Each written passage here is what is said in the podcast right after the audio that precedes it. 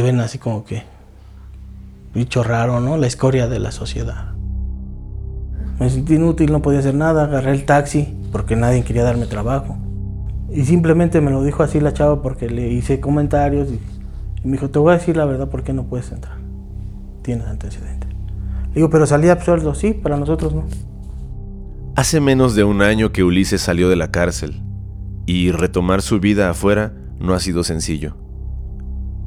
A pesar de contar con habilidad, experiencia y buenas referencias laborales, la discriminación por haber estado 10 años en el reclusorio Oriente ha sido un obstáculo infranqueable para obtener trabajo, aun cuando salió absuelto de todos los cargos que se le imputaban, porque Ulises nunca cometió el delito por el que estuvo preso. Tú lees mi expediente y es una broma, una vil broma. Mal cuadrado, no coincide nada, ni fechas, ni horas. Nada, nada. Y pues parece telenovela. y en sí así tuve 10 años, ¿no? Tras un arresto ilegal en 2012, Ulises Martínez fue condenado a 70 años de cárcel. Fue señalado por un solo testigo como uno de los secuestradores de Rolando Isaac Lozada, el hijo del director de una escuela privada.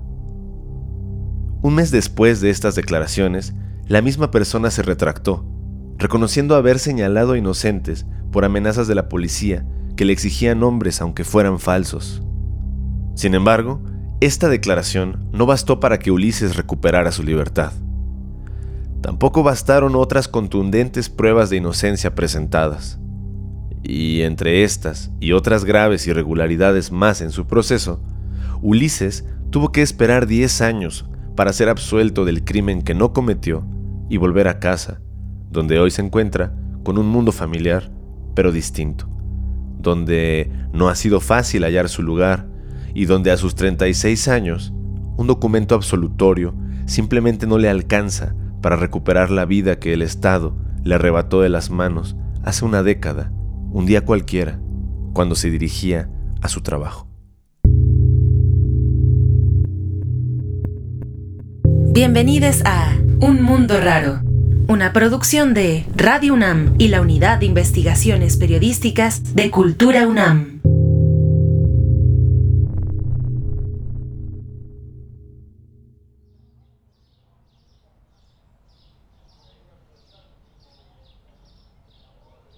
Tú solo tienes que, adaptarte ahí. Al principio pesadísimo, horrible. Es lo peor, piensas lo peor, ¿no? Por lo mismo de las situaciones, cómo es la cárcel, cómo te van contando, pues esperabas lo peor allá adentro, que te pegaran, te golpearan. ¿no? Entonces, este, pues al principio fue pesado. Allá adentro me entró una psicosis, me psicosié. Estuve así como tres meses. Perdí el control así de... A mi causa lo picaron, entonces pues mi causa vivía conmigo. Mi causa es el que iba conmigo con lo del secuestro.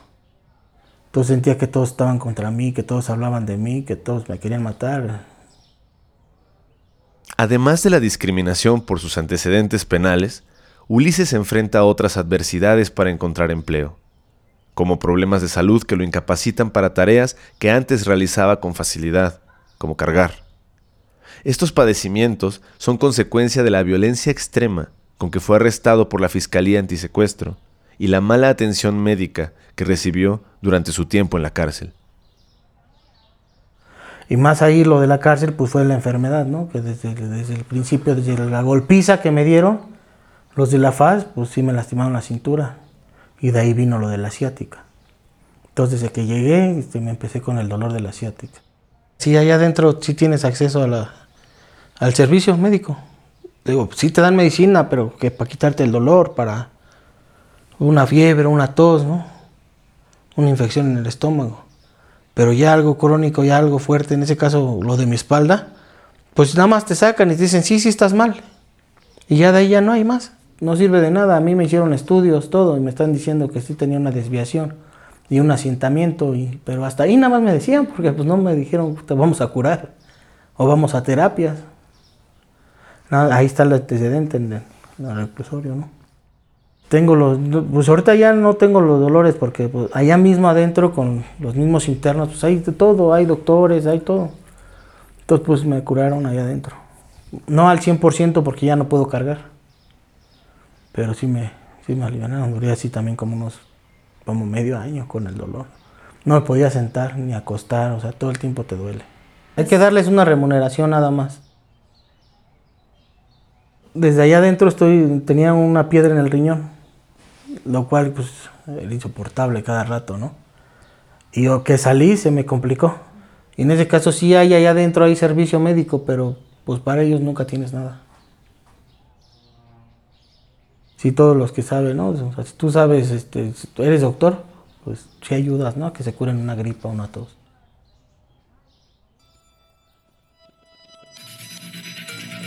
Luciana Weiner, en MBS Noticias.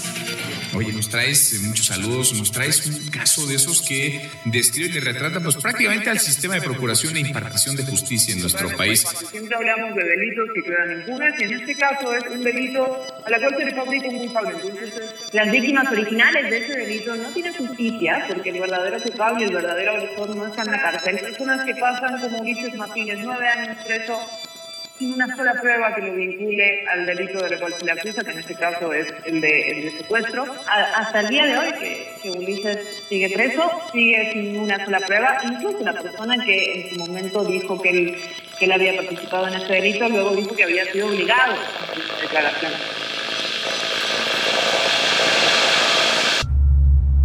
Es la mañana del jueves 18 de octubre de 2012. Ulises Martínez tiene 26 años y camina por la calle con su tía Rosa. Se dirigen al Pollito de Río Frío, un restaurante en Iztacalco donde trabajan como meseros. Se encuentran buscando un taxi cuando un vehículo particular se detiene junto a ellos. Del interior descienden varios hombres que los obligan a subir al auto. Entre el forcejeo y la confusión, alguien dice que son de la Fiscalía Antisecuestro, pero todo pasa muy rápido. Los hombres están vestidos de civil y Ulises solo entiende la palabra secuestro, por lo que teme por su vida y la de su tía. Se resiste, intenta defenderse. Los hombres, agentes de la Fiscalía, responden dándole una tremenda golpiza que le causa daños irreversibles en columna vertebral y cadera. Se los llevan. No había orden de aprehensión en contra de ninguno. A mí me, señala Sinue, que es el que nos llevaba. Y relata cómo hacíamos los secuestros. No iba solo por uno, iba por 14 secuestros y 9 homicidios. Y esta persona empezó a contar, este, según él contó, cómo lo hacíamos. De pie a pa, pero todos eran iguales. No coincide nada, ni fechas. Se equivocaba en fechas, se equivocaba en lugares, lugares que ni existían, donde tiramos según el cuerpo, que ni existían. Por eso te digo, una novela, tú lo veías y dices, bueno, ¿y están los culpables, no? Entonces a mí me quedó claro que no tenía ni una prueba contra mí y yo siempre se los pedí. Bueno, me tienes aquí, dime por qué me tienes aquí. El papá del que el chavo que secuestraron no me reconoce ni voz ni nada. Entonces nada más yo estaba por un dicho de este niño. Por un simple dicho. Ulises se refiere a las declaraciones de su vecino, un joven de unos 18 años que se dedicaba a vender zapatos y relojes. Entre sus clientes estaban fiscales y agentes de la Procuraduría. También era su cliente el padre de la víctima. Tras ser arrestado por la Fiscalía Antisecuestro, Sinue aseguró formar parte de una banda de secuestradores junto con otras siete personas, Ulises entre ellas. Esta declaración fue la única prueba. Le hicieron caso a un niño, mitómano, porque está comprobado que es mitómano, desde el principio, le creen más a él, ¿no? Tanto que en el mismo juzgado dijeron que sí, que efectivamente no somos, pero que ahí vamos a estar un rato. Así de cínicamente, y eso sí lo digo porque sí da coraje, era el 53. El juzgado 53. Sinue admitió haber declarado bajo tortura y denunció al fiscal Óscar Montes de Oca Rosales por amenazarle con violar a su madre y a su hermana si no daba más nombres de culpables. Por las presiones del fiscal, Sinue dijo haber participado, junto con Ulises y otras seis personas, en 14 secuestros. Ulises presentó pruebas de su inocencia. Incluso su patrón mostró evidencias de que el día del secuestro, Ulises se encontraba trabajando como mesero en el restaurante. Pero ni el cambio en la declaración de Sinué ni las pruebas presentadas hicieron que Ulises fuera liberado. Así, fue condenado a 70 años y llegó al reclusorio preventivo varonil Oriente. Esto se llama reclusorio Oriente.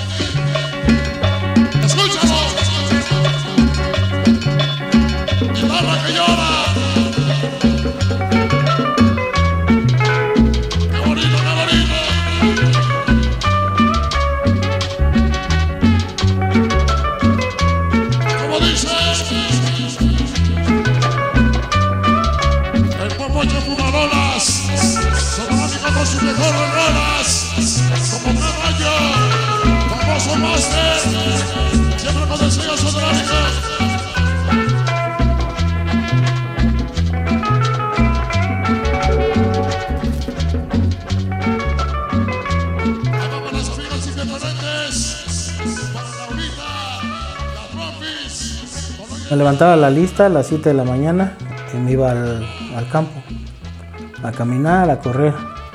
Ya de ahí me regresaba a desayunar y me iba a un curso. En ese entonces, al principio era la secundaria. A terminar mi secundaria y este, cursos de computación. Eso era al principio, diario, era lo mismo. Ya en las tardes me iba a los cursos de Asume, todo, la AA. Ya llegaba a comer otra vez y ya después me iba al gimnasio. Y otra vez de regreso a la estancia.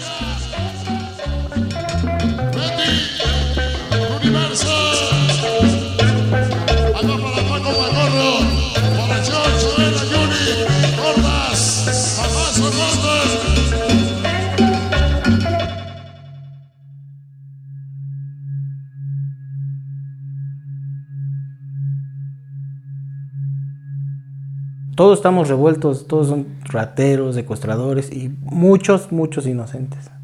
Y sí hay, obvio, sí hay culpables también, ¿no? Y entonces hay una mezcla ahí. No, no, no los tienen por secciones. Entonces sí está todo revuelto. Con homicidas, violadores. Una frase ahí adentro que muchos la hacían, ¿no? Los de etiqueta, ¿no? Yo no soy ratero, güey. Yo soy ladrón. Uh, discúlpame. Ahí adentro el apoyo que tienes es el de la familia. Porque si no fuera por la familia, comes la comida de ahí que es un asco. Es un asco. Pues es que es un huevo verde, ¿no? todo en agua, todo hervido. Luego mal cocido, ¿no? Sucio. Muy sucio.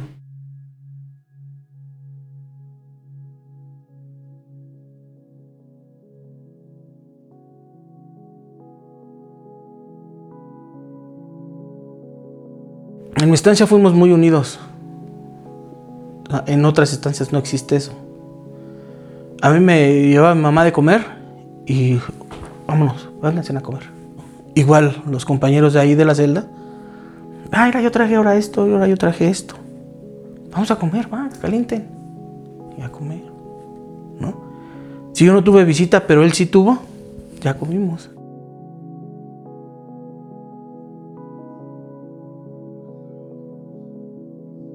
De repente cuando me gustaba un libro, pues sí, ¿no? Como el de los narcos, ¿no? Narcos de narcos, ¿no? Ya me lo aventé. Una vida más allá de la muerte, ¿no? También. Bueno, y los clásicos, ¿no? Don Quijote y Sí, o sea, es que digo, allá tienes un poco de tiempo, ¿no?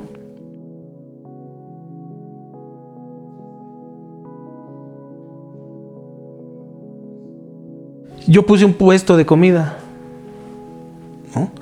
Y, me daba tiempo de atenderlo, me daba tiempo de ir al gimnasio, me daba tiempo de ir a la escuela, al curso, al campo. Había tiempo. Pues un, campo, un campo de fútbol, puedes correr alrededor. El gimnasio está este, a un lado, ahí te pierdes, ahí te vas. Lo que es en centro escolar, en el auditorio y en, este, en el campo, en el gimnasio, para mí era estar libre. Irme al campo a caminar. estar conmigo mismo, desestresarme en el gimnasio. Es lo que me tranquilizaba.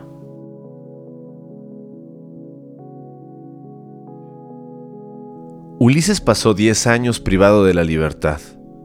En todo ese tiempo, nunca se probó su culpabilidad. No tuvo otra opción más que adaptarse a la vida que se le impuso desde el 18 de octubre de 2012 hasta su salida, el 7 de noviembre de 2022, después de que fuera declarado absuelto de todos los delitos que se le imputaban. Ulises fue arrestado inesperadamente y sin motivo, una mañana cualquiera, en mitad de la rutina. Y de la misma forma, inesperadamente, una mañana le avisaron que era momento de volver a casa. Ulises era libre nuevamente.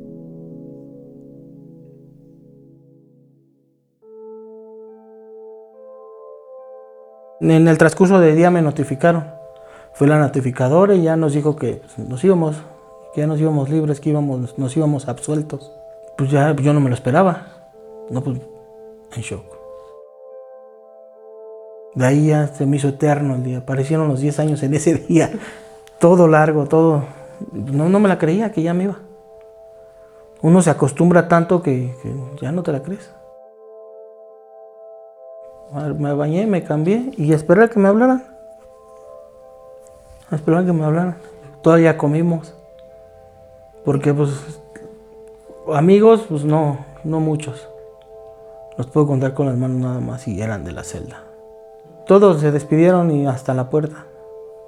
Y yo decía, yo nada más veía cómo se quedaban y yo me iba. Y ahí sientes cómo se siente la familia cada vez que te van a ver la visita, ¿no?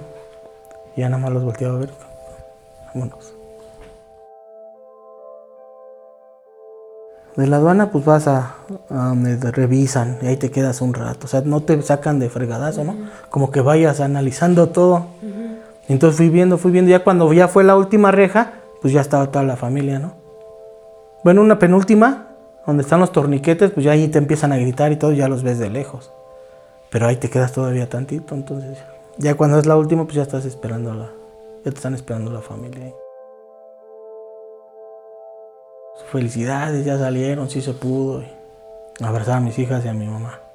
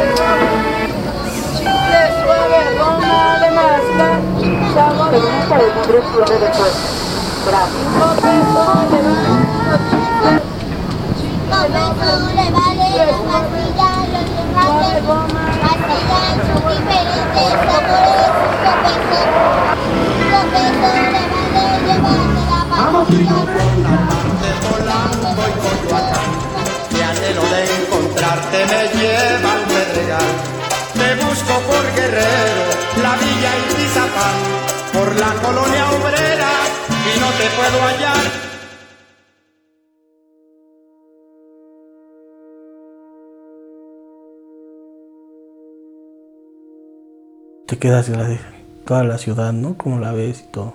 No, pues sí, grande, ¿no? O sea, ya los edificios y todo ya cambiado. O sea, sigue siendo lo mismo, ¿no? Pero ya diferente. Fui a una que se llama Fritec. Yo había trabajado ahí. No me corrieron, yo me salí por irme a Estados Unidos. Y llegué normal, pedí, me aceptaron todos los papeles. Hasta la chava me dijo, no, pues sí, sí te vamos a aceptar y todo. Fui al otro día y ella misma me dijo, no, ¿qué crees? Este, nosotros te hablamos. Y le pregunté igual, ¿por qué? Si ya había trabajado aquí, ve mis, papeles, ve la producción que yo sacaba. No podemos aceptarte ahorita, te hablamos. Igual le pregunté, ¿por qué? ¿Es por esto, va? Y ya nada más me movió la cabeza que sí. Entonces fue así varias veces en varios trabajos, que por lo mismo. Fui a Insurgentes para lo de mesero, porque me gusta meserear, a las empresas, porque hay empresas que ya contratan para, el- para los restaurantes y todo eso. Y pues tengo experiencia, bastante experiencia, porque no ha cambiado nada en ese sentido de, de mi rama que me gusta, no ha cambiado nada. Me hicieron, los me, hicieron la, la entrevista y todo, la misma. Me dijeron, te vas a presentar en tal lugar, te van a entrevistar allá. Fui, efectivamente, me entrevistaron y todo. Y ahí mismo en la computadora, yo no te puedo aceptar, amigo, por esto. Me volteó la computadora y mi nombrezote con los antecedentes. Aunque haya salido absuelto. Vi una empresa de, es una panadería. Es grande. La pedí de chofer. Me hicieron la prueba de manejo, vio el señor que todo bien, que manejaba bien. Todo, todo perfecto. Ya según me iba a presentar ya a trabajar. El día que me presenté, ya me senté con una señora, me empezó a dar todos mis datos, me dijo, permítame tantito, la misma. Los antecedentes. Ella sí no me dijo nada. Nada más me dijo, este, te, te hablamos. Ya nada más espera la llamada. Yo sabía que era por eso.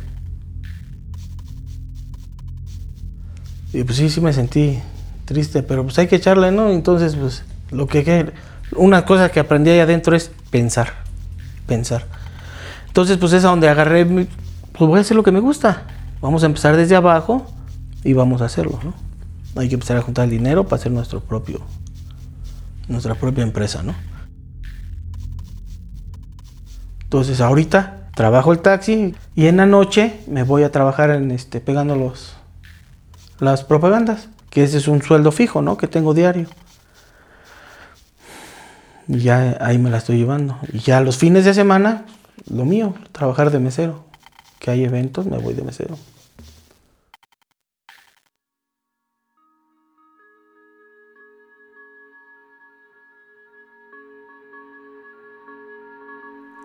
A pesar de la discriminación, Ulises confía en su experiencia para salir adelante. Sin embargo, existen otros desafíos de adaptación en su panorama. La vida de afuera, la que conoció hace 10 años, ya no existe. Las personas tienen otros hábitos, las calles otro ritmo, y el mundo sigue cambiando.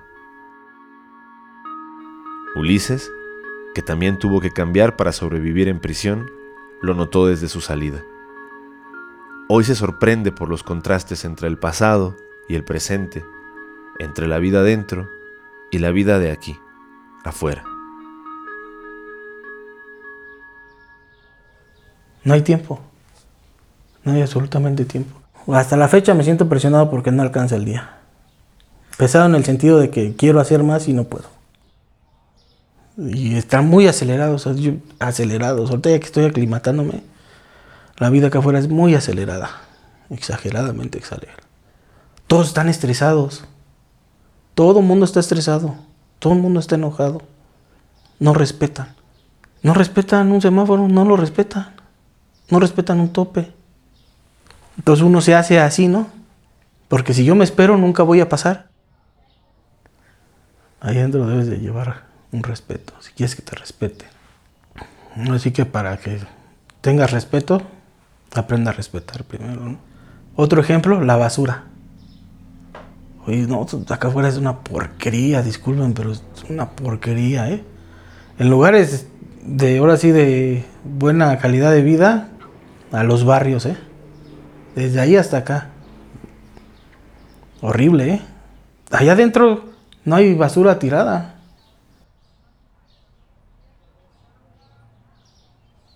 Y pues la vida, la vida acá afuera es en el celular, ¿no?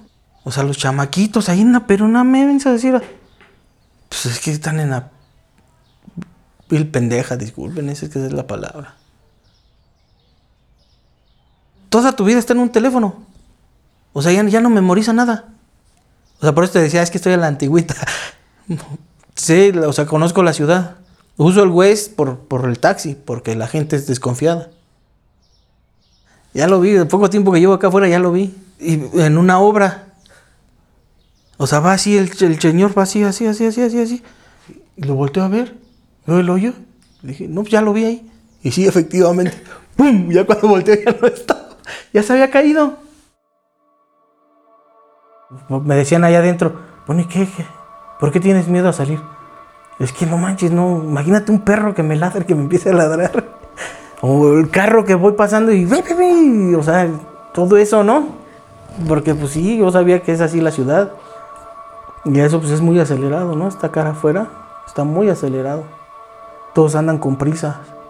No hay tiempo para nada. Cuando tenía todo el tiempo del mundo ahí adentro. Acá afuera faltan horas al día.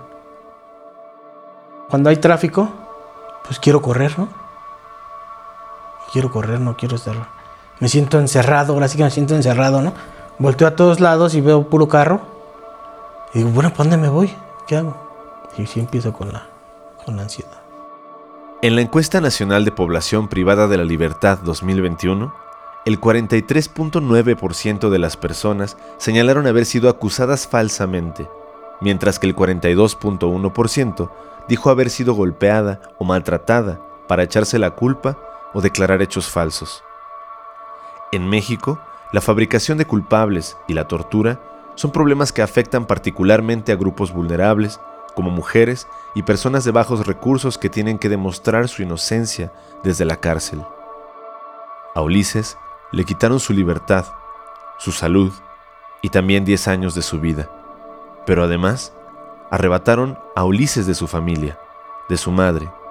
A sus hijas les quitaron la posibilidad de contar con su cercanía durante la infancia y hoy el estigma y los problemas de salud, cortesía del Estado, le siguen arrebatando a Ulises la posibilidad de adaptarse nuevamente a un mundo de por sí hostil. Su lucha sigue. Claro, hicieron que perdiera 10 años de mi vida, que pido una indemnización. ¿Por qué? Porque para esta fecha yo estoy seguro que yo ya tuviera algo. Para empezar un futuro para mis hijas bien. ¿Por qué? Porque ellas tuvieron que trabajar de chiquitas. Y hasta la fecha están trabajando para poder pagarse sus estudios y pues, no, no se me hace justo. Guión e investigación, Diana Juárez. Locución, música y producción, Yeudiel Infante. Esto fue Un Mundo Raro, posverdad, pospandemia y pospatriarcado. Una producción de Radio UNAM y la Unidad de Investigaciones Periodísticas de Cultura UNAM. Visítanos en corrientealterna.unam.mx.